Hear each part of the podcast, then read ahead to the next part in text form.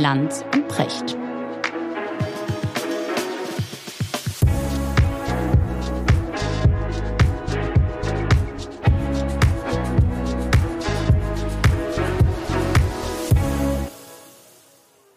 Schönen guten Morgen, Richard. Guten Morgen, Markus. Wo erreiche ich dich? In der altbewährten Kemenate. Sehr gut. Du bist bei der Arbeit, ja? Ja, im Augenblick ist viel zu schreiben. Wahnsinn. Ich habe, äh, sehr interessant, ähm, kennst du Andrea Wulff? Äh, die hat dieses großartige Buch über Humboldt Ja, geschrieben. die hatte ich mal als Gast in meiner Sendung. Ach, wirklich, ja? Ja, ja, die, genau. das ist ja ein Weltbestseller gewesen. richtig. Und die, die hat mir mal erzählt, wie sie, wie, sie das so trennt, diese beiden Welten. Also wenn sie Bücher schreibt, dann versinkt sie völlig in ihrer eigenen Welt und, und sagte dann, das fand ich total irre, äh, den Satz, und dann bin ich so mit meinen eigenen Leuten. Mhm. ja, sie meinte damit die Figuren aus ihren Büchern. Die, die, genau, die Ja. historischen und fiktiven Ja, Figuren. genau. Hast du das auch? Mm, Ja, also ich versinke da auch sehr, sehr tief drin und das ist auch immer schwierig rauszukommen. Ne? Also das ist so dieses Umschalten und wieder in die Realität anzukommen, Schatz, echt schwer. Essen, Essen. Ja, ja, genau. Und dann so auf Kommando und auf Minute und so, das fällt extrem schwer. Das Und, und was, was immer auf der Strecke bleibt, sind all die anderen Sachen, die man am Schreibtisch auch erledigen müsste. Und der Schriftsteller Gisbert Häfs, der sehr gute historische Romane geschrieben hat, der hat erzählt, er habe zwei Schreibtische. Okay. Einen Schreibtisch, an dem er seine Bücher schreibt und den anderen Schreibtisch, wo er den restlichen Krempel erledigt.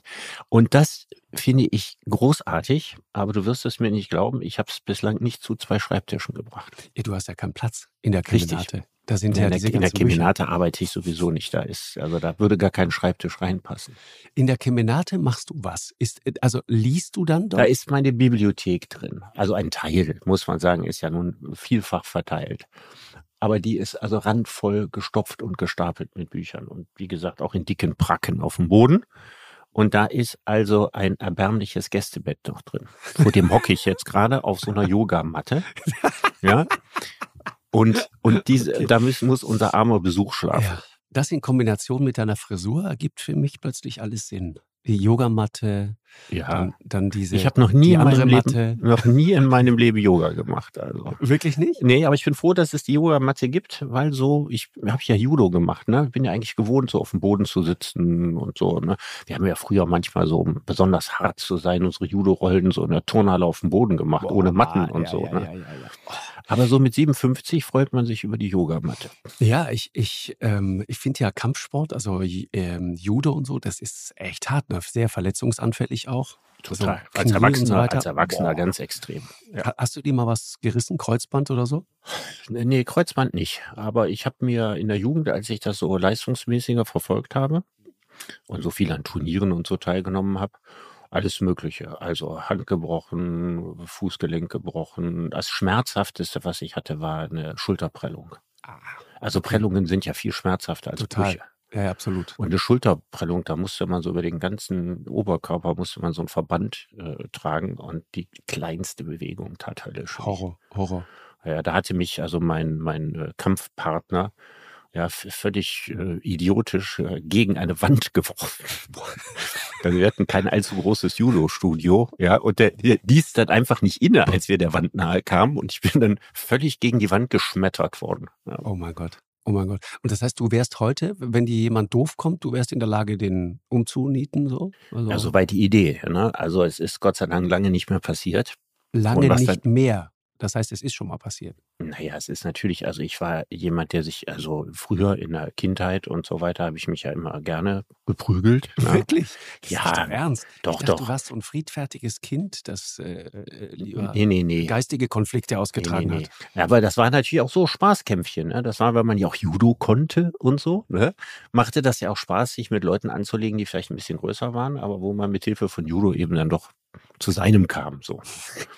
So würde ich das mal ausdrücken. Aber was man heute noch wirklich könnte oder nicht könnte in einer ernsten Situation, ich glaube, kann ich gar nicht beurteilen. Weißt du gar nicht, ne? Immer Nee. diese. Also ich bin einfach froh, nicht in der Situation zu sein. Ja, in der Tat. Richard, ich, ähm, ich, hast du, du hast ja einen Sohn, ne? Mhm. Und ich glaube, unsere Söhne sind ungefähr gleich alt. Mhm. Also Und- meiner ist 19. Ja, sag ich doch, die sind ungefähr so gleich alt. Und ich wollte ich wollte ewig gerne mal mit dir über etwas reden, was völlig aus der Mode gekommen ist, als Begriff. Ja, die Jugend von heute. Und wenn mein Sohn mich hops nehmen will, sagt er mal, Papa, da ist sie wieder, die böse Jugend von heute. Mhm. mal wieder ja, die Jugend von heute ist ja ein schöner Begriff. Der wird Ja, ja, eigentlich, eigentlich nicht mehr im Ernst benutzt, oder? Das kriegten wir doch zu hören. Ja, genau. Ja? Die Jugend von heute, total verkommen und so. Mhm, genau. Ja, aber heute sagt man ja nicht, dass die Jugend irgendwie verkommen wäre oder, also ich, ich denke mal so die Alten, ne, die so im Dritten Reich sozialisiert waren, die dann auf die Jugend von heute geschimpft haben, die meinten ja irgendwie, die Jugend hätte keine Sitte und keinen Anstand mehr. Ja, ja, genau. Und den Vorwurf macht ja der heutigen Generation eigentlich keiner. Das stimmt. Wobei der Vorwurf von denen damals, die das geäußert haben und Leute, die im, äh, sag mal, in der Zeit auch ihre Karrieren gemacht haben, also das ist natürlich auch eine steile Nummer, ne? Also wenn man sich mal anschaut, was die angerichtet haben, dass die sich dann getraut haben, der Jugend von heute ihre Vorwürfe zu Das machen. sagt mein Vater immer, ne? Mein Das Vater ist Jahrgang schlecht. 33 und Ja. der trug dann in den 50er Jahren Jahre ein bisschen länger. Ein bisschen länger. Also nicht so wie ich, sondern einfach noch ein bisschen länger. Und musste sich dann von der Generation, ne, von der Nazi-Generation, quasi der Tätergeneration, erklären lassen, was Sitte und Anstand ist. Ja, also Leute, die Hurra geschrien hatten im Dritten Reich, Genau. ja, fanden also, dass etwas zu lange Haare am Kragen Sitte und Anstand verletzt. Also das war wirklich eine zynische Situation. Finde ich auch, finde ich auch. Aber ich glaube, da hat auch mittlerweile viel Nachdenken eingesetzt. Ich wollte trotzdem, Richard, mal ganz ernsthaft mit dir über die Jugend von heute sprechen. Ja, ich, Mhm. ähm, lass mich mal so sagen. Wenn man die Wahl hat, ja, Teil einer großen Gruppe zu sein oder war äh, Teil einer ganz kleinen Gruppe zu sein, würde man doch immer sagen, lass uns lieber Teil der kleinen Gruppe sein. Ja, Ne, weil weniger Konkurrenz am Arbeitsmarkt, weniger Konkurrenz um die coolen Jobs, weniger Konkurrenz um die coolen Wohnungen, weniger Konkurrenz um, um, um letzten Endes den Platz im Flugzeug. Das heißt, eigentlich denkt man doch, sozusagen Teil einer kleinen Gruppe zu sein, verspricht dir sozusagen in der Business Class durchs Leben zu reisen, ja. mhm. Während wir, die, die, die bösen Boomer, ja, das ist ja auch mittlerweile ein Genau. Schimpfwort geworden, während wir sozusagen Economy Class reisen, weil wir einfach so wahnsinnig viele sind und es einen harten Konkurrenzkampf gibt. Aber ich glaube, dass das nicht so ist. Und wenn man sich anfängt, mal damit zu beschäftigen, also Mhm. dieses vermeintliche Verwöhntsein der Jugend von heute, die vermeintlichen Privilegien, die Mhm. Aber lass uns vermeint doch mal da anfangen mit dem viel und wenig sein. Ja. Ne?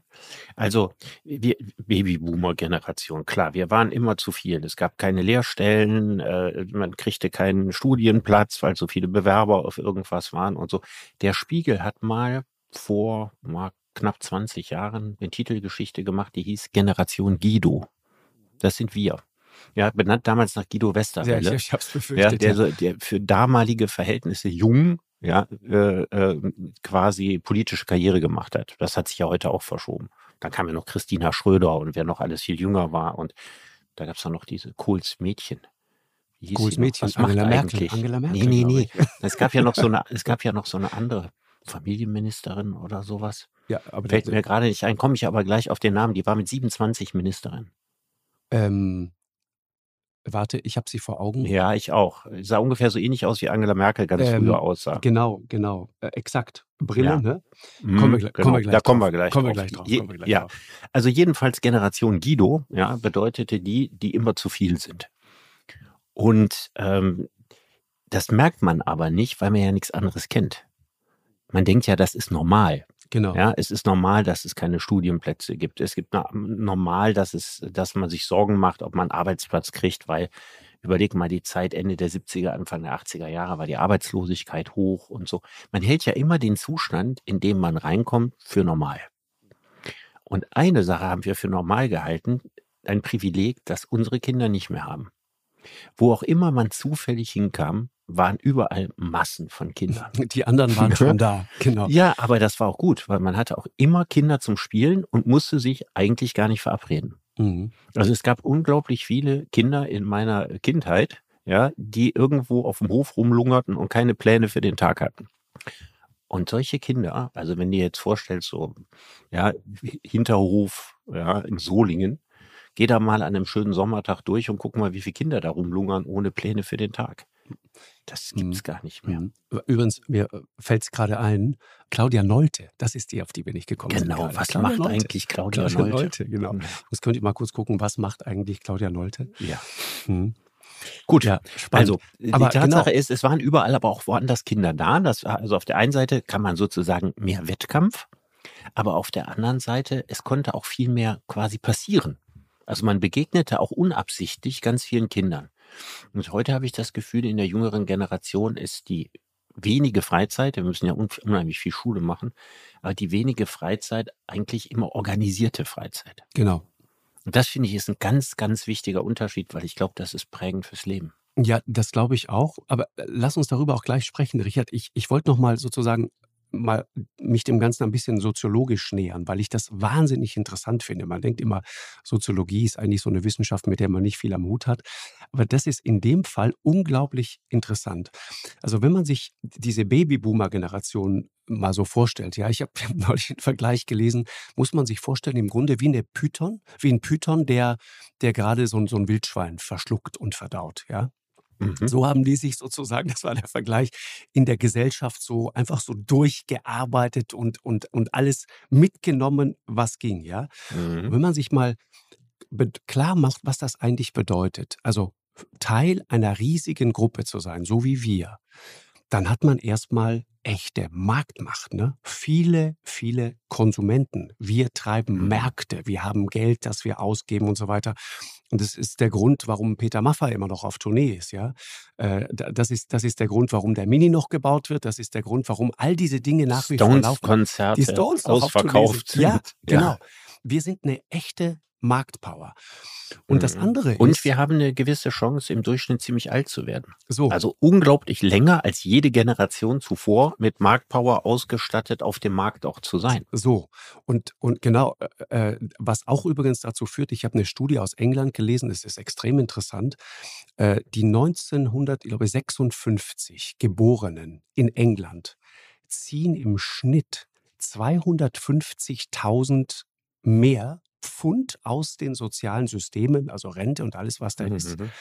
als alle anderen, mhm. als sie eingezahlt haben. Mhm. Die ziehen 250.000 Pfund mehr aus den sozialen Systemen, als sie eingezahlt haben. Mhm. Das ist so viel mhm. wie keine andere Generation. Also pro Nase, ne? Pro Nase. Wie mhm. keine andere Generation vor ihnen nee. und selbstverständlich auch keine Generation nach ihnen. Richtig, weil das ja. System geändert werden muss. Weil das System geändert werden muss, ganz ja, genau. Das kann nur genau eine Generation machen. Dann so. ist das System kaputt. Genau. Dann hast du, wenn du dir die Boomer, also wir reden jetzt von uns, ja, die bösen Boomer, ja, man ja, sagt immer, ihr bösen Boomer, ja, und er hat auch recht.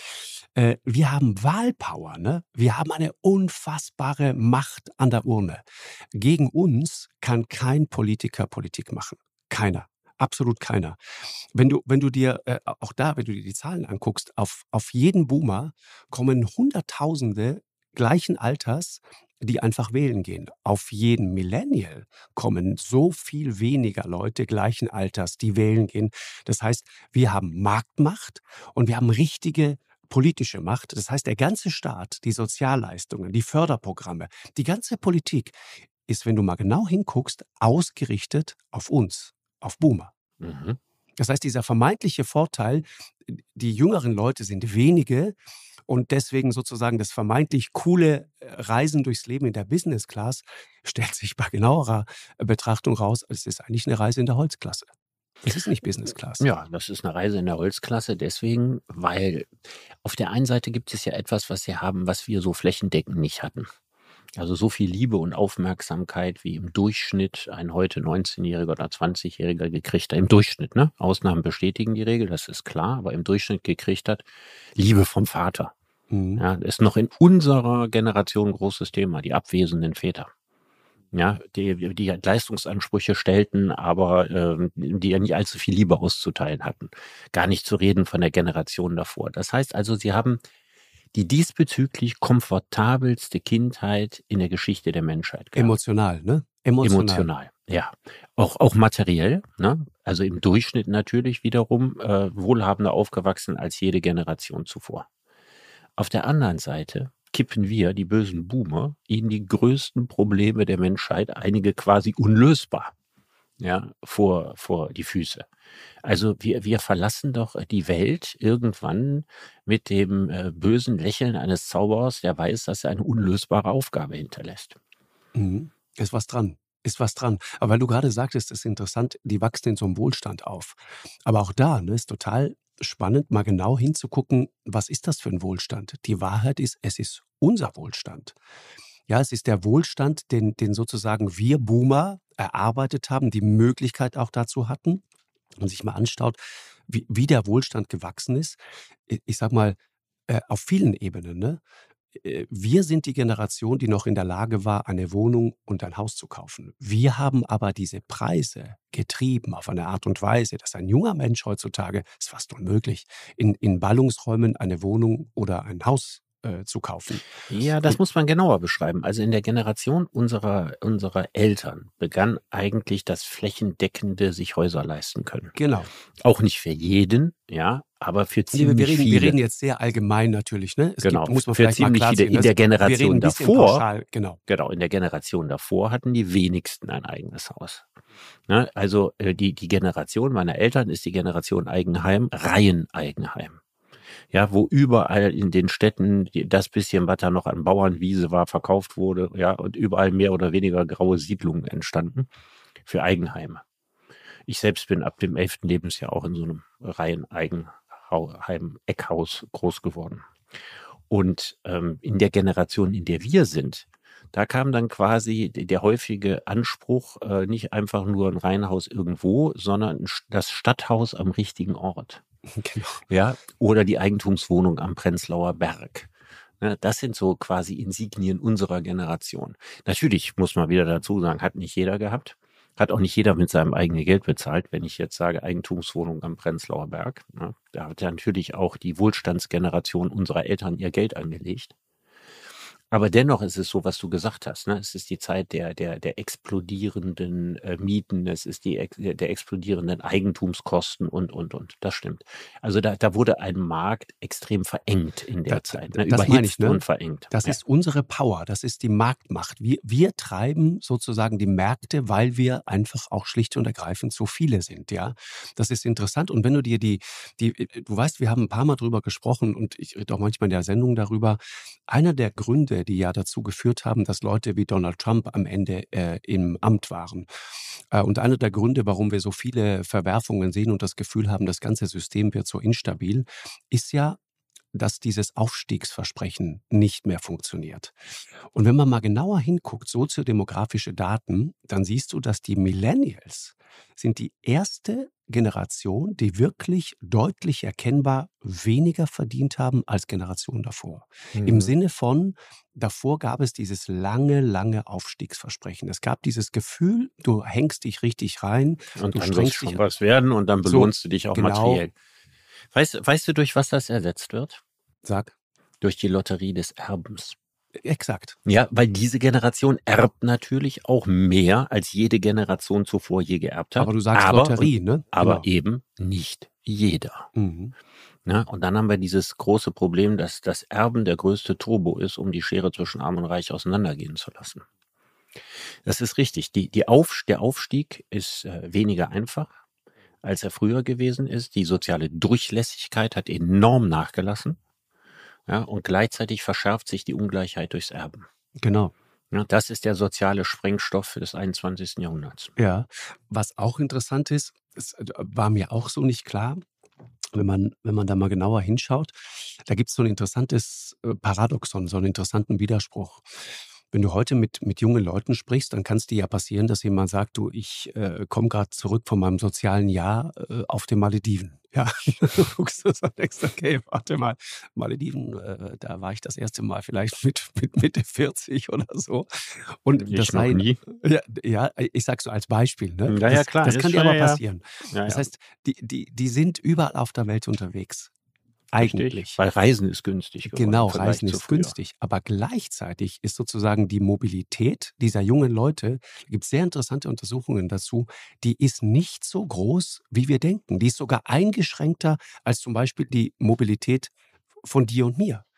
Ja. Einer der Gründe ist, in, in, in in äh, Innenstädten, wo es wirklich diesen harten Kampf um günstige Wohnungen und so weiter gibt, können die sich Wohnungen nicht mehr leisten. Das führt dazu, dass die in der Nähe von Mama und Papa bleiben. Die wichtigste Lebensversicherung junger Leute ist eine Bank namens Mama und Papa. Mhm. Ja, das, das Erst ein Hotel und dann eine Bank. Ja. genau. ja. genau. Ah, das ist übrigens interessant, was du sagst, weil ich erinnere mich, es gab so große gesellschaftliche Diskussionen, so etwa vor zehn Jahren. Da hatte ein angloamerikanischer Autor ein Buch geschrieben. Das wurde dann hunderttausendmal, wurden die Begriffe übernutzt, äh, benutzt, von den Somewheres und den Anywheres. Erinnerst du dich daran? Ja, klar. Ne, da war gesagt, also wer reich ist, ne, und zur Oberschicht oder zur oberen Mittelschicht gehört, der ist ein Anywhere, der hat eine wunderbare Ausbildung, der hat, kann zahlreiche Sprachen, der studiert im Ausland und der kann überall in der Welt arbeiten und tut das auch. Genau. Ist also zum Beispiel nicht mehr darauf angewiesen, in Deutschland zu bleiben, mag Deutschland doch den Bach runtergehen. Und dem gegen den Anywheres gegenüber sind die Somewheres, ja, das sind diejenigen, die sich das nicht aussuchen können. Ja, die arbeiten in der Baumschule, ja, oder die arbeiten auf dem Bau und so weiter. Und die können jetzt nicht sagen, ach ja, ich gehe mal jetzt dahin und dahin und dahin. Das heißt also, die Freiheit ist auf die, für die Anywheres, äh, die quasi unsichere Kantonisten sind, vaterlandslose Gesellen auf der einen Seite und die Somewheres auf der anderen. Das ist die frustrierte Klasse, aus der sich dann Donald Trump speist. Exakt. Und es gibt ein wichtiges Korrektiv, was man dazu machen muss. Das ist eine falsche Vorstellung vom Leben der Anywheres. Es ist sehr interessant, dass mir das mal ein Top-Manager erklärt hat, der gesagt hat, das stimmt nicht. Er hat mich mal gesagt, ich sollte mal darauf gucken, bei Banken zum Beispiel, wie viele Leute in den Führungsetagen deutscher Banken sind keine Deutschen. Mhm. Wie viele in den Führungsetagen amerikanischer äh, Banken sind keine Deutschen, ja, oder Schweizer Banken? Und du wirst sehen, überall ist die überwältigende Mehrheit sind dann Deutsche, Schweizer oder Amerikaner. Das heißt also, wenn es nachher um die Spitzenpositionen geht, ist das nicht so globalisiert, wie wir mhm. glauben. Das heißt, du meinst, die, die Leute bleiben quasi auf ihrem Heimatmarkt? Sie kehren mindestens nach einiger Zeit wieder auf den Heimatmarkt zurück, weil ihre Karrierechancen auf dem Heimatmarkt besser sind als im Ausland. Das ist interessant. Ja, also das gilt sicherlich nicht für Programmierer, ne? Das ist ein komplett globalisierter Markt. Mhm. Aber es gilt für in vielen Wirtschaftsbereichen. Ja, also wir, wir, haben nicht besonders viele ausländische Konzernchefs von DAX-Unternehmen. Mhm. Ja, ist wahrscheinlich so. Ich, ich, ähm, ich würde noch mal gerne zu diesem, zu diesem Punkt, Richard, diese vermeintliche Mobilität, alles geht. Das ist ja das Gefühl, dass wir äh, den jungen Leuten auch gerne so zum Vorwurf machen. Ihr, ihr wisst ja gar nicht, wir hatten ja gar keine Möglichkeit. Mhm. Aber ihr heute, ihr könnt mhm. alles und ihr könnt aus dem Vollen schöpfen und ihr könnt einfach das stimmt nicht. Auch der Lebensraum ist total interessant. Der Lebensraum junger Leute heute in Städten ist deutlich kleiner als noch vor ein paar Jahrzehnten. Wir leben auf sehr viel mehr Fläche, als es junge Leute heute tun. Wegen der, der teuren Preise. Ja, genau das ist, das ist, das ist eine Sache, die der dabei. Witz ist ja, dass der berühmte Unterschied zwischen den potenziellen Möglichkeiten und den realen Möglichkeiten. Exakt. Also für die ganze Generation gesprochen gilt das natürlich mit den potenziellen Möglichkeiten. ein schönes Beispiel ist, wo kann man heute alles studieren? Mhm. Wo konnte ich studieren? Ne, ich bin in die, von Solingen aus ja, in die nächst sinnvolle Universitätsstadt. Also ich hatte die Wahl zwischen Wuppertal, Düsseldorf und Köln. Ja, und da war Köln am spannendsten. Und ähm, das ist ein hartes Schicksal. Ja, also ich auf die Idee zu kommen, zu sagen, ach, ich würde eigentlich gerne in Berlin studieren oder ich würde gerne in London studieren oder wovon hätte ich denn leben sollen? Also, das war eigentlich undenkbar. Es war möglich, ja aber auch, oder wer drei oder viermal noch zwischendurch während des Studiums ins Ausland gehen und irgendwelche merkwürdigen Zertifikate und Abschlüsse und so zu machen, ja, um dann nachher mit so einem Stapel von Papieren zurückzukommen, ja, die die wichtigste Einstellungsvoraussetzung dann später sind. Also, das kam in meiner Welt nicht vor. Das gab es zwar ganz vereinzelt, vielleicht in meinem Alter, aber es war wirklich selten. Also ich weiß, dass das man, wenn man Romanistik studiert hatte, ne, dann konnte man irgendwie ein Semester an eine französische Uni gehen und dann konnte man, wenn man später ein Buch geschrieben hat, dann reinschreiben, studierte in Köln und Paris. Mhm. Was, was auch immer man in diesem halben Jahr gemacht hat. Genau. Ja, also man konnte es so ein bisschen aufblasen damit, aber heute ist es ja fast schon eine reguläre Erwartung in vielen Studiengängen, dass man das macht. Genau. Und das setzt ja voraus, dass man das will Ich meine, es gibt auch und auch in der jungen Generation viele bodenständige Menschen, die gar nicht das Interesse daran haben, sich einen globalisierten Lebenslauf zuzulegen, denen das eigentlich gar nicht entspricht und die das jetzt nicht als Freiheit empfinden, sondern wenn sie Ja, das weil werden ja wollen, als Druck, Freiheit ist. als Druck. Genau, exakt. Das, das ist der Punkt. Weil Du musst geht's- diese Freiheit auch nutzen. Und eine Freiheit, die ich nutzen muss, ist keine. Ja, ich, ich finde ja, äh, weil du das gerade so sagst, äh, kommt mir eigentlich der Gedanke, der, der, der zum Beispiel für mein Leben so, so, so wichtig immer war. Und das ist etwas, was die eben nicht mehr haben aufgrund von ökonomischen Zwängen und aufgrund der Tatsache, dass das Leben dann vielfach sich so darstellt, wie es ist, so unfassbar teuer. Du bist eigentlich gezwungen, im Hotel Mama, Papa zu bleiben und dann heißt deine Hausbank auch Mama und Papa. Du hast die Möglichkeit, überall auf der Welt zu studieren, wenn deine Eltern dazu in der Lage sind. Du Mhm. hast die Möglichkeit, dir vielleicht eine Wohnung irgendwo in der Innenstadt zu kaufen, wenn deine Eltern dir massiv unter die Arme greifen. Richtig. Und dann kann man sagen, ja, das ist ja doch wunderbar, was beschwert ihr euch eigentlich? Aber es gibt einen ganz entscheidenden Punkt bei der Geschichte. Ich fand immer mein Leben dann am besten und deswegen ist das etwas, was für mich zentral ist in meinem ganzen Leben. Selbstbestimmtheit. Unabhängig zu sein. Mhm. Will ich mit 20, mit 25, mit 30 die ganze Zeit immer noch zu Papa oder zu Mama laufen und sagen, du pass auf, ich bräuchte mal einen Euro, hast du mal einen Dollar? Das will man doch nicht, sondern man will doch selber in der Lage sein, was zu Ja. schaffen. Das ist der Punkt. Und die Chance hatten wir, glaube ich, mehr, als die es heute haben. Ja, ob wir wollten oder nicht, das ist richtig. Also Ja, genau. ich, gebe, ich gebe dir von der Sache recht. Andererseits muss man sagen, ich glaube, dass es viel häufiger ist, dass man so ein enges Verhältnis zu seinen Eltern hat, auch wenn man Mitte 20 ist, als das früher war. Mhm. Also ich meine, ich sehe das ja, wie viele Leute fahren mit ihren Eltern in Urlaub und sind schon 23 oder 25. Das wäre für mich die Hölle gewesen. Mhm. ja, ja. Ja, also das war genau das Alter, wo ich das am wenigsten gemacht hätte. Wann warst du das erste Mal allein im Urlaub, Richard?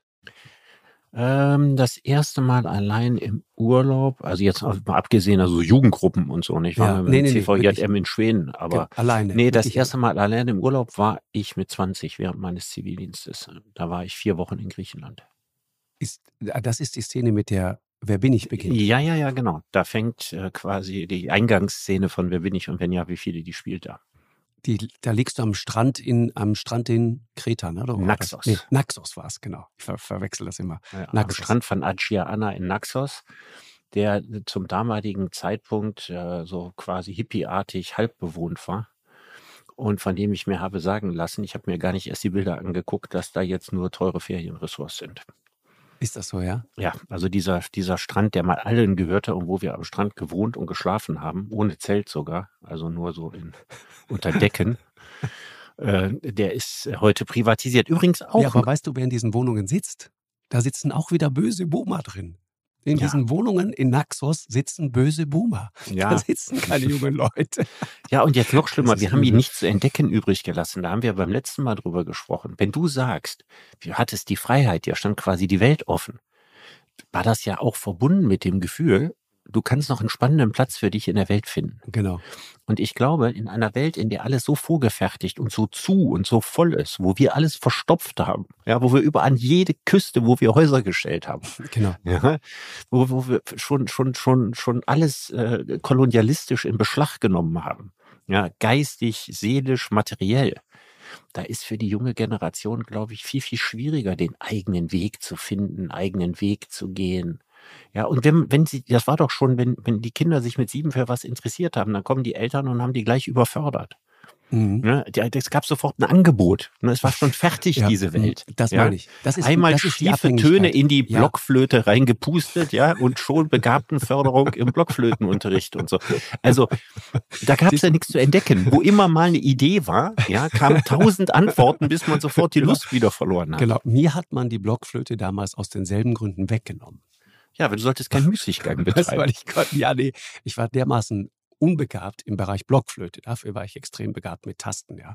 Also ich, ich habe mich immer magisch Ja, hingezogen. aber du hast doch später komponiert. Also du weißt, haben wir schon mal drüber gesprochen, komponieren ist ein sehr großes Wort, ja, für das, was ich damals gemacht habe. Äh, Lass, lass uns sagen, ich habe, ich habe Klänge zusammen montiert irgendwie. Okay.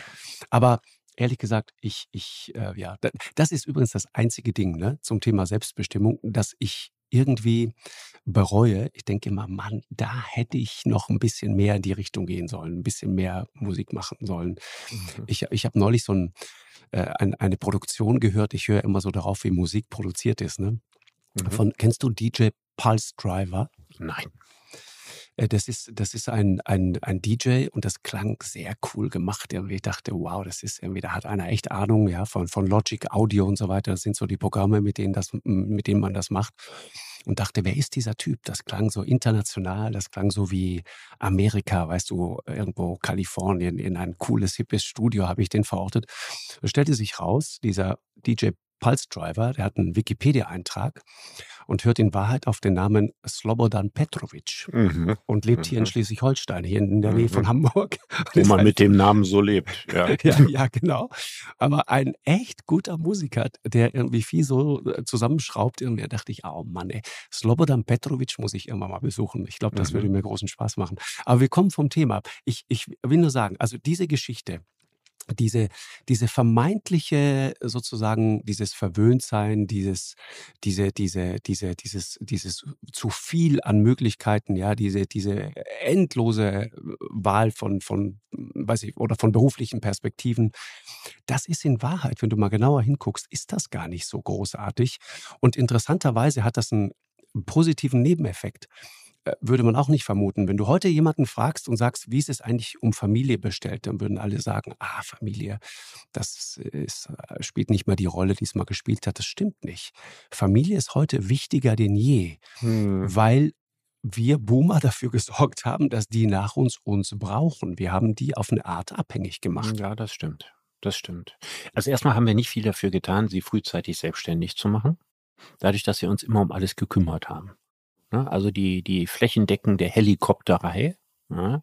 hat ja quasi der seelischen Emanzipation keinen Vorschub geleistet, sondern hat ja die Kinder häufig und Jugendlichen zu einer gewissen Unmündigkeit erzogen, so dass dieses Reifen, ja, aus dem Nest fliegen, mhm. äh, selber eine Wohnung mieten, daran denken, seine Stromrechnung zu bezahlen, ja, äh, sein Handy selber bezahlen, sich um tausend Dinge kümmern, ja, sehen, dass die Abfalltonne rausgeräumt wird, in der Lage sein, mit seinen eigenen Händen irgendwas zu renovieren und so. Also diese Fähigkeiten waren, denke ich, in unserer Generation noch etwas ausgeprägter, als sie jetzt sind. Mhm. Also die Hilflosigkeit hat sicher zugenommen. Na, dazu weiß man ja auch bekanntermaßen, dass die Motorik abgenommen hat. Ne? Ja, das ist ja tatsächlich so. aber richtig aus. Mhm. Naja, es ist aber, ja, da gibt es ja unglaublich viele Studien zu. Was heißt also das, wer, wer, mit einer wer mit einer Wischbewegung aufwächst, ja, also alles quasi über sein Smartphone erledigt, der prägt ja. bestimmte äh, körperliche Fähigkeiten nicht mehr im gleichen Maße aus. Mhm. Also die Anzahl der, der Jungs, die heute zwei linke Hände haben, ja, die ist sicher viel größer als früher. Mhm. Dafür können sie andere Dinge. Ja, absolut können sie Erstaunliche Dinge. Dinge. Natürlich, mhm. natürlich.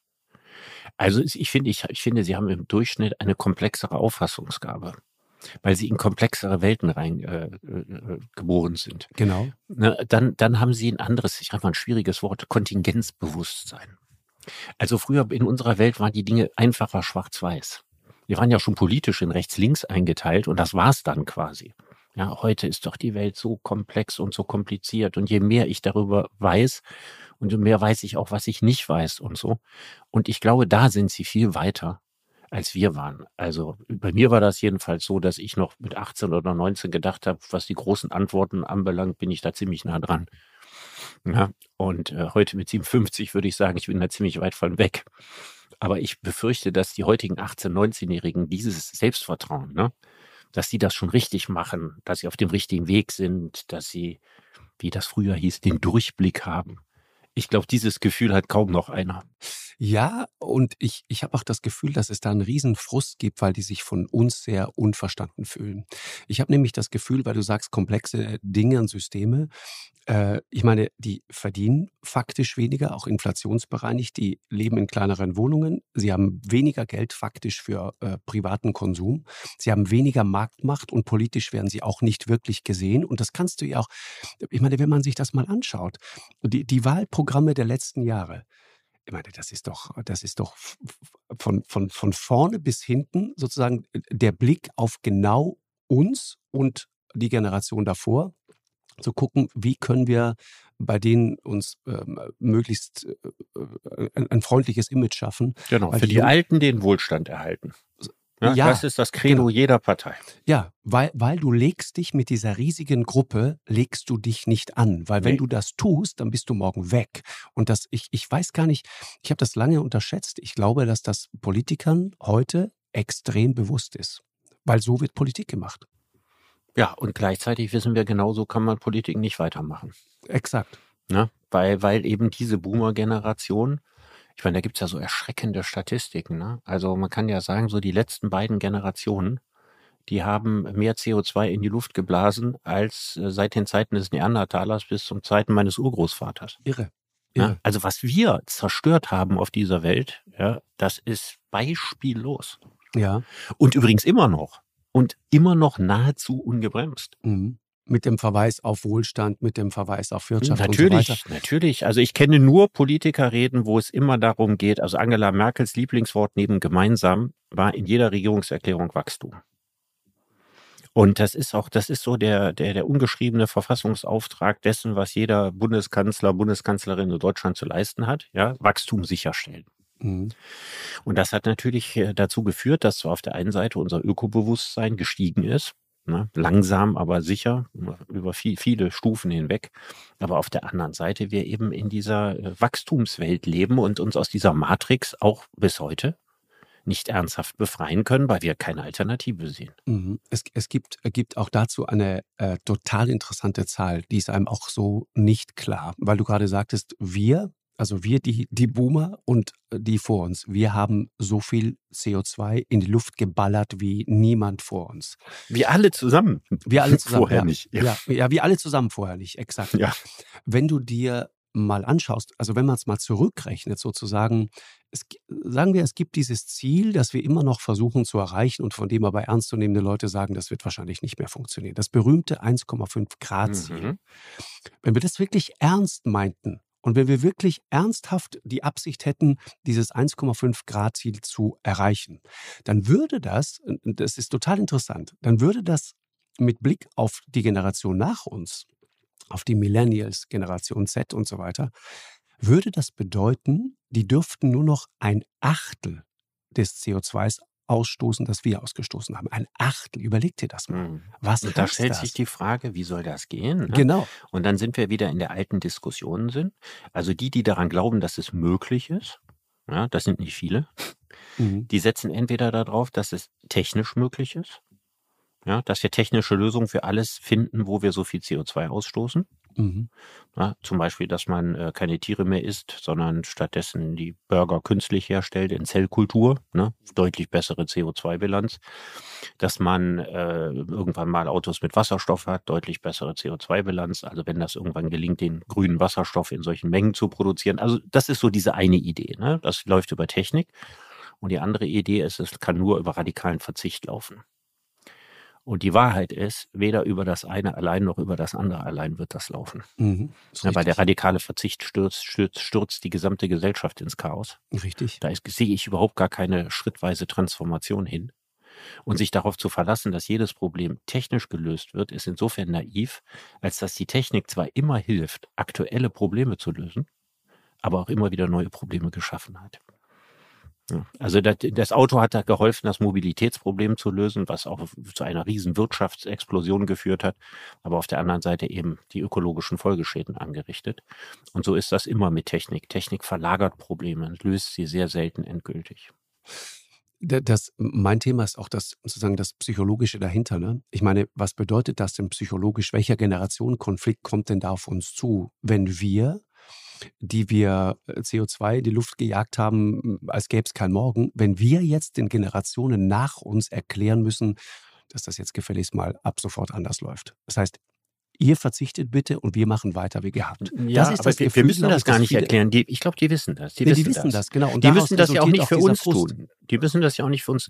Ich habe immer während der Corona-Debatte gedacht, ne? da war es doch immer wichtig zu sagen, die Jungen müssen auf die Alten Rücksicht nehmen. Mhm. Das war immer ganz wichtige Argumentationslinie. Und sie haben es auch gemacht. Ne? Und sie haben es sehr, sehr weitgehend gemacht. Ne? Wir haben die Kinder mit Masken in die Schule geschickt und so weiter. Ne? Also die Generation unserer Söhne hat kaum Partys feiern können. Ja, alles Mögliche wurde abgesagt und so weiter. Die haben einen Teil ihrer Jugend verloren durch die Corona-Maßnahmen. Umgekehrt ist es doch im Hinblick auf das Klima, müsste man doch die gleiche Forderung stellen, dass jetzt die Älteren Rücksicht auf die Jungen, die hier noch gerne 70 Jahre leben wollen, nehmen mhm. müssen. Ich höre diese Forderung nicht. Nee, die, die hörst du nicht, ist auch interessant. Ich meine, äh, Corona, ne, äh, oft zitiert der Satz, ich meine, wir haben äh, eine Impfpflicht für 17-Jährige verlangt äh, oder 17-Jährige dazu aufgefordert, ganz dringend sich endlich impfen zu lassen, um 70-jährige Impfunwillige zu schützen. Mhm. Das war die absurde Situation. Mhm. Und es ist sie eigentlich bis heute. Ja, und wenn wir das jetzt, wenn wir das jetzt rumdrehen, ja, dann müssten eigentlich die 17-Jährigen uns dazu auffordern, unseren Lebensstil zu ändern, damit sie noch eine Zukunft haben. Ja, so sieht's aus. Mhm. Gab ähm, dazu, ich weiß nicht mehr, woher ich das habe, äh, mal einen sehr interessanten Vergleich. Es gibt doch immer diese Befürchtung von Eltern, die am Wochenende wegfahren äh, und dann zurückkommen und in der Zwischenzeit haben die Kinder äh, diese fürchterliche Party gefeiert und die Bude komplett zerlegt. Destruction Partys. genau, genau. Aber eigentlich ist auch dieses Bild in Wahrheit schräg. Eigentlich sind wir es, die mhm. denen eine komplett zerstörte Bude hinterlassen und Richtig. sagen, jetzt macht, macht mal was draus. Richtig. Habt dem Motto, ihr habt ja jetzt eine gute Schule äh, besucht, ihr habt das jetzt alles gelernt, ihr wisst genau, wo die Probleme sind und jetzt löst mal die Probleme, die wir angerichtet haben. Mhm. Ja, das ist tatsächlich so. Deswegen verbietet sich im Grunde genommen jede Kritik an der jüngeren Generation, ja, der wir das alles aufbürden. Wer sind wir eigentlich? Also, wir haben am Anfang gesagt, wer waren die Leute eigentlich, die meinem Vater gesagt haben, das verstößt gegen Sitte und Anstand, lange Haare zu tragen? Und genauso kann man fragen, wer sind wir eigentlich, eigentlich genau. der Generation Z Vorschriften machen zu wollen, wie man richtig lebt? Mhm. Oder ihnen zu sagen, was sie alles nicht können ja, wo wir die größten Herausforderungen der Menschheit nicht bewerkstelligt haben. Die Frage ist ja, Richard, die nach der Lösung. Ne? Also wenn, wenn man sich das mal soziodemografisch so anschaut, also diese Vermögenskonzentration. Und, und nochmal, ne, wir reden jetzt sehr pauschal. Und es gibt natürlich, äh, wir, wir hassen keine alten Leute, wir sind ja selber bald alte Leute, abgesehen davon, äh, wir mögen alte Leute, ich habe großen Respekt vor der Lebensleistung der aller, allermeisten Menschen. Und natürlich ist mir auch völlig bewusst, dass es viele arme Alte auch gibt, um die man sich kümmern muss, aber wenn man sich einfach nur mal die, die ganz pauschal die Zahlen anschaut, dann muss man sagen, da gibt es eine gigantische Vermögenskonzentration in, der, in den Händen der Boomer, die wir sind, die jetzt anfangen, in Rente zu gehen. Und mit steigender Lebenserwartung bedeutet das, dass immer weniger Junge dieser gigantischen Zahl von Menschen ein auskömmliches Dasein bescheren müssen. Wie soll das gehen? Du weißt ja, dass ich mich damit schon beschäftigt habe und dass ich ja der allerfestesten, aller felsenfesten Überzeugung bin, dass unser Umlagesystem, das ja darauf beruht, dass die jeweils späteren Generationen die vorangegangenen Generationen finanzieren durch ihre Arbeit, dass dieses System nicht mehr zeitgemäß ist, obwohl ich dieses System für eine große, lange Erfolgsgeschichte halte und denke, das war mal über 50, 60 Jahre ein verdammt gutes System. Mhm. Ja, aber ähm, man sollte hier keinen toten Gaul durchs Ziel reiten, sondern wirklich erkennen, dass da nichts zu retten ist. Ja, und dass man an diesem Patienten nicht eine Schönheitsoperation nach der anderen jetzt durchführen sollte, der hat Krebs. Mhm. Ja, der wird das nicht überleben. Und das ist, glaube ich, eine sehr wichtige äh, Verpflichtung, die wir eingehen können. Also das könnte unsere, die Boomer-Generation noch leisten, mhm. ein für die jüngere Generation gerechteres und besser funktionierendes Rentensystem zu schaffen. Ich glaube, das ist unglaublich wichtig. Also wir können ihnen nicht auch noch unser kaputtes Rentensystem äh, vor die Füße kippen, weil das bedeutet, dass ja schon jetzt quasi fast äh, wir die Situation haben, dass drei äh, junge Leute, die arbeiten, einen Rentner finanzieren. Genau. Und äh, der Tag ist in Sichtweite, wo zwei junge Leute einen Rentner finanzieren und irgendwann einer einen Rentner finanziert. Also ich meine, wir können doch nicht warten, bis die in der politisch verantwortlichen äh, Position sind, also in 20, 25 Jahren, um das zu ändern, mhm. sondern das sollten wir ihnen noch mitgeben und so die, das Verantwortungsgefühl sollten wir haben, ihnen das nicht aufzubürden. Mhm. Das Interessante ist ja, ich habe das Gefühl, auch das wissen die ganz genau. die beschäftigen sich damit äh, viel intensiver als wir es. Ich meine, als, als du jung warst, mit 20, hast du wieder über Rente nachgedacht? Ich nicht, null. Ich tue es ehrlich gesagt bis heute nicht. Naja, so ein bisschen hatte man ja im Hinterkopf, dass man so wild und gefährlich lebt, dass man diesen Zustand nie im Leben erreicht. ja, du kennst ja den, den berühmten Satz von Rousseau, ja, dass nicht der am meisten gelebt hat, der am ältesten geworden ist, Richtig. sondern derjenige, der am meisten gefühlt hat. Mhm. Ja, Gefühl, wichtiges Stichwort, dieses, dieses Lebensgefühl. Ne? Vielleicht lass uns darüber zum Schluss noch mal einen Satz verlieren, Richard. Dieses Lebensgefühl dieser äh, jüngeren Generationen. Ich habe neulich einen interessanten Satz von Thomas Gottschalk dazu im Spiegel gelesen. Thomas Gottschalk, ja, Zitat, die junge Generation heute ist so weich gekocht und so ängstlich auf Erfolg bedacht. Ja, das ist, da ist sicher was dran, aber sie sind in dem ja auch das Produkt ihrer Erziehung, oder? Mhm. Also haben ihre Eltern sie nicht weich gekocht? Und waren ihre Eltern nicht ängstlich darauf bedacht, dass ihre Kinder mal erfolgreich werden? Mhm. Also ich glaube, das spiegelt eher die Elterngeneration wieder als die Finde ich auch. Finde ich auch. Ja, und das ist auch schon so ein, so, ein, so ein Vorwurf, der da drin ist, ihr seid alles solche Weicheier. Ich, ich ja, vor allen Dingen ausgerechnet jemand, der so berufsjugendlich ist wie Thomas, Thomas Gottschalk, ne? Und der sich sicherlich so wie äh, Pippi Langstrumpf ja, als Kind gesagt hat, er will nie erwachsen werden. Dass ausgerechnet der so einen Operspruch ablässt, ist auch erstaunlich. Ja, vor allen Dingen, also die, die, die Frage, ob die wirklich weich gekocht sind, ich, ich würde das ehrlich gesagt mal in Frage stellen. Ich, naja, weich gekocht sind sie schon, weil sie von vielen Härten des Lebens abgehalten und müssen auch wieder sagen, ne, natürlich wiederum nicht alle. Ne? Es gibt nee, auch Kinder, die in, in, harten Milieus aufgewachsen ja, sind. Ne? Wenn du in Marzahn aufgewachsen bist, bist du nicht weichgespült. Aber wir reden sozusagen über die Mehrheit. Und da glaube ich, ist das an dem weichgespült was dran, aber das haben die ja nicht selber gemacht. Ne? Also die sind doch durch die ganzen Schonwaschgänge vorher durchgemangelt und durchgeschleudert worden. Die haben sie sich ja nicht freiwillig ausgesucht. Ne? Die gleichen, die gleichen Jugendlichen, wären die in den Slums von Manila groß geworden wären, nicht weichgespült. Es ist ja keine Frage ihres Charakters. Ja, genau. Und, und ehrlich gesagt ist das auch so ein, so, ein, ja, so ein Bild, mit dem wir ja häufig konfrontiert waren. Ne? Ein Indianer kennt keinen Schmerz und man muss die Härten des Lebens kennenlernen und so weiter. Ich habe halt das Gefühl, und de deswegen frage ich da äh, danach, ich habe das Gefühl, dass die Herausforderung heute eine völlig andere ist. Und das haben wir noch gar nicht wirklich verstanden. Ich, ich lese dir mal ein, ein, kurzen Text vor von Ronja Menzel, ja, die sich, äh, junge Autorin, die sich darüber Gedanken gemacht hat. Sie schreibt folgendes: Heute haben wir alle Freiheiten der Welt. Türen stehen uns offen. Möchte ich lieber Architekt werden? Möchte ich mit Ärzte ohne Grenzen durch Afrika reisen? Möchte ich meinen ersten Tausender mit Immobilien machen? Möchte ich mit dem Laptops unterwegs sein und Geld verdienen? Sicherheit, Prestige, was ist wichtig? Und jetzt kommt's. Schon als Kinder bekamen wir gesagt, dass wir werden können, was immer wir wollen. Unterstützt von Eltern und Nachhilfelehrern waren wir auf guten Schulen, schafften manchmal mehr schlecht als recht gute Abschlüsse, sodass uns heute die Türen der Selbstverwirklichung offen stehen. Gleichzeitig aber, gleichzeitig aber schrumpft die Möglichkeit der Planbarkeit. Dadurch, dass uns alles offen steht, fällt es uns schwer, uns festzulegen. Dadurch, dass wir uns ständig entscheiden müssen, haben wir Angst, etwas zu verpassen. Die Möglichkeiten werden zur Last. Entscheidungen Richtig. treffen zur Qual. Selbstverwirklichung zur Pflicht. Ist ja ein extrem guter Text, finde ich, der absolut, dieses Lebensgefühl perfekt ja, auf ja, den Punkt bringt. Absolut. Also ich habe schon, schon früher viel geschrieben über die Multi-Optionsgesellschaft, die eben auch eine Bedrohung ist. Und ich habe in meinem Buch über, mein letztes Buch, ne, also ähm, Freiheit für alle, geschrieben, in einer Arbeitsgesellschaft keine Arbeit zu haben, ist eventuell immer noch besser, als in einer Sinngesellschaft keinen Sinn zu finden. Mhm. Und das besagt natürlich genau das Gleiche aus. Je größer die Auswahl, umso schwieriger kannst du dich entscheiden. Richtig. Das ist eine, eine, eine sehr gut dokumentierte Erkenntnis äh, der Sozialpsychologie.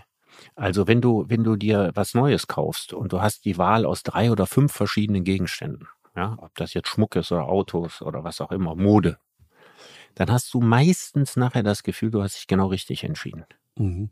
Wenn du aber die Auswahl aus 100 Dingen hast, wirst du immer das Gefühl haben, du hast dich falsch entschieden. Und ich glaube, da hast du den Unterschied zwischen unserer Generation und der Generation heute.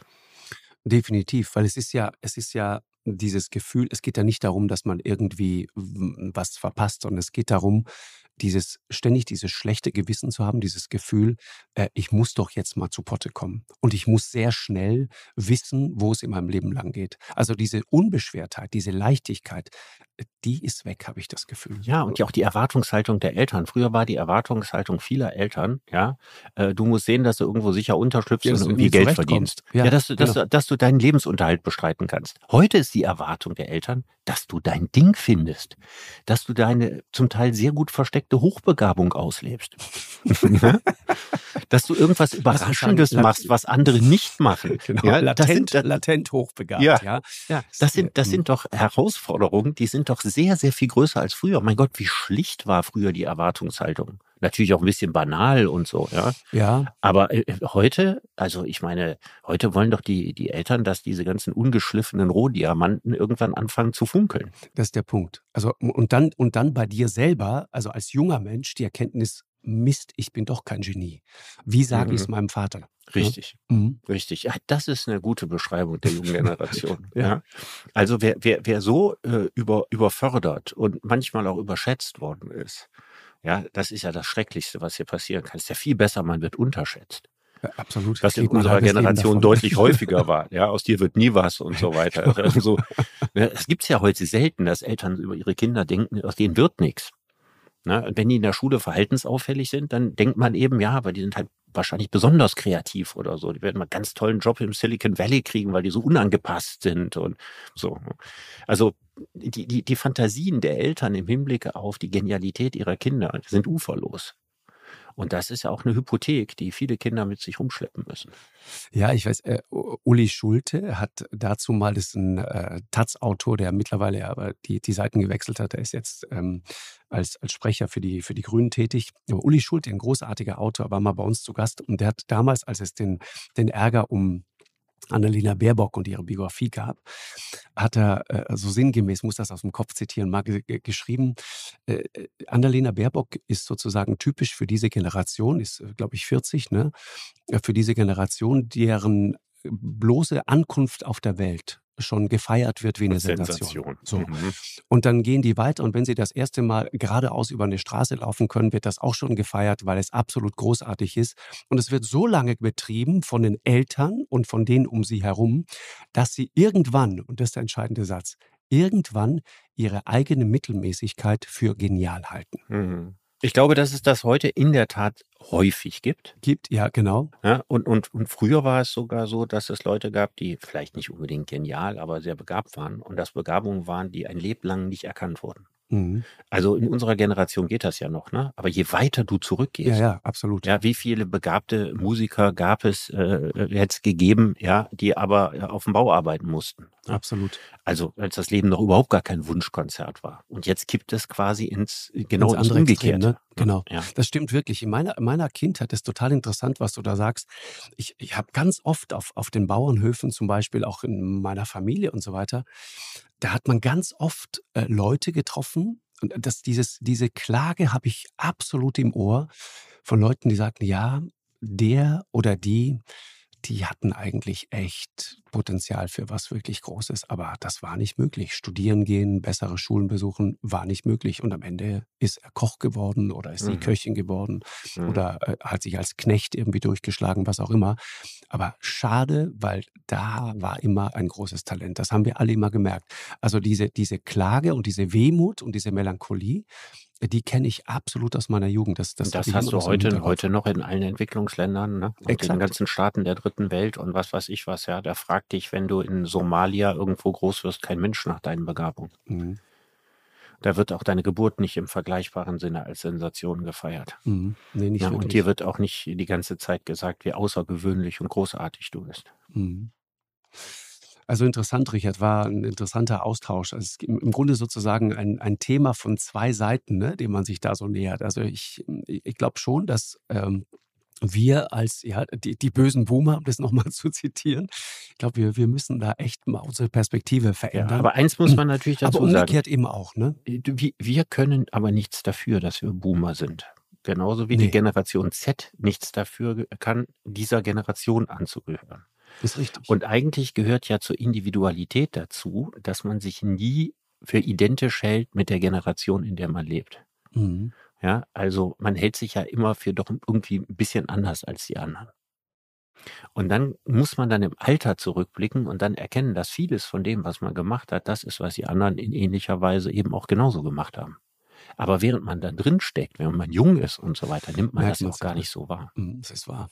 Das ist wahr. Also lass uns zum Schluss sagen, um, um uns jetzt auch Absolution zu erteilen, wir haben wirklich unser Bestes gegeben. Mehr war halt nicht drin. Wir haben es nicht besser gewusst. Wir haben es besser gewusst, aber wir haben es nicht besser gekonnt. wir haben es auch nicht besser gemacht. Genau. Richard, ich danke dir sehr. Das ähm, war sehr, sehr, inspirierend. Äh, auf bald. Ja, bis bald. Eine Produktion von M hoch 2 und Podstars bei OMR im Auftrag des ZDF.